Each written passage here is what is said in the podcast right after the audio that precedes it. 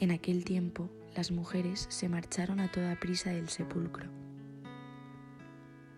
Llenas de miedo y de alegría, corrieron a anunciarlo a los discípulos. De pronto, Jesús les salió al encuentro y les dijo, Alegraos.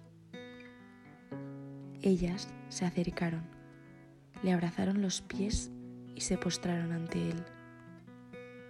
Jesús les dijo, No temáis, id a comunicar a mis hermanos que vayan a Galilea, allí me verán.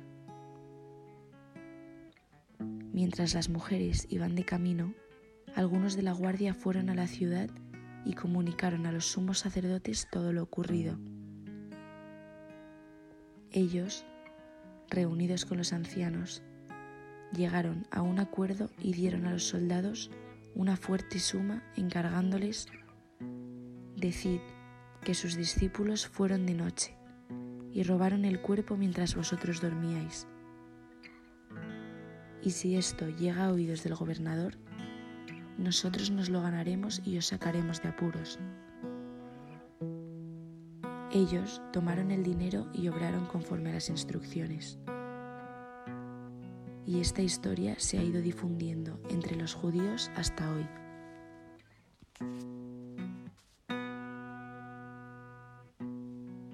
El Señor os ha introducido en una tierra que emana leche y miel para que tengáis en los labios la instrucción del Señor.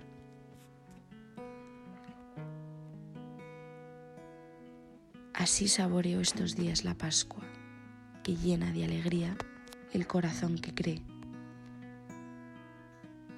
Alegraos. Aleluya. Es el canto del creyente, del que confía en Jesús y del que quiere seguirle el grito de locura de quien se alegra de haber conocido a Jesucristo. En este clima de alegría vivo estos días.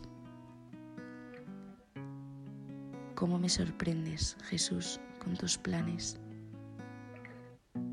Reconozco que es imposible adivinarte el próximo paso. Cuando pienso que lo siguiente que ha de pasar es esto, llegas tú y me asombras. Me encanta dejarme llevar de esta manera por tus planes. Ando bastante a ciegas, pero me fío totalmente de ti.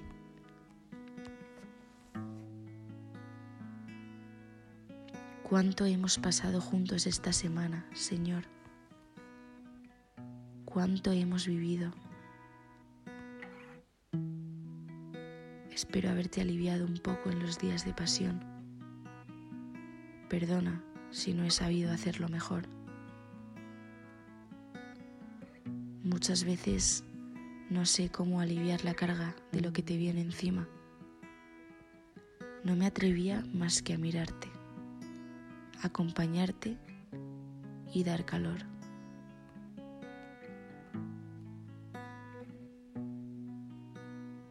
alegraos. Aleluya. Ya no buscaré en mi Dios una mano mágica que aleje los pesares. La gran revolución que me consigues es la victoria del amor sobre cualquier realidad.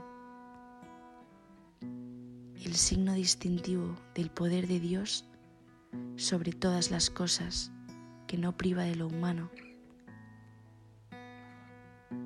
y el poder de tu amor resucita todo lo que hago, todo lo que pienso, todo lo que deseo.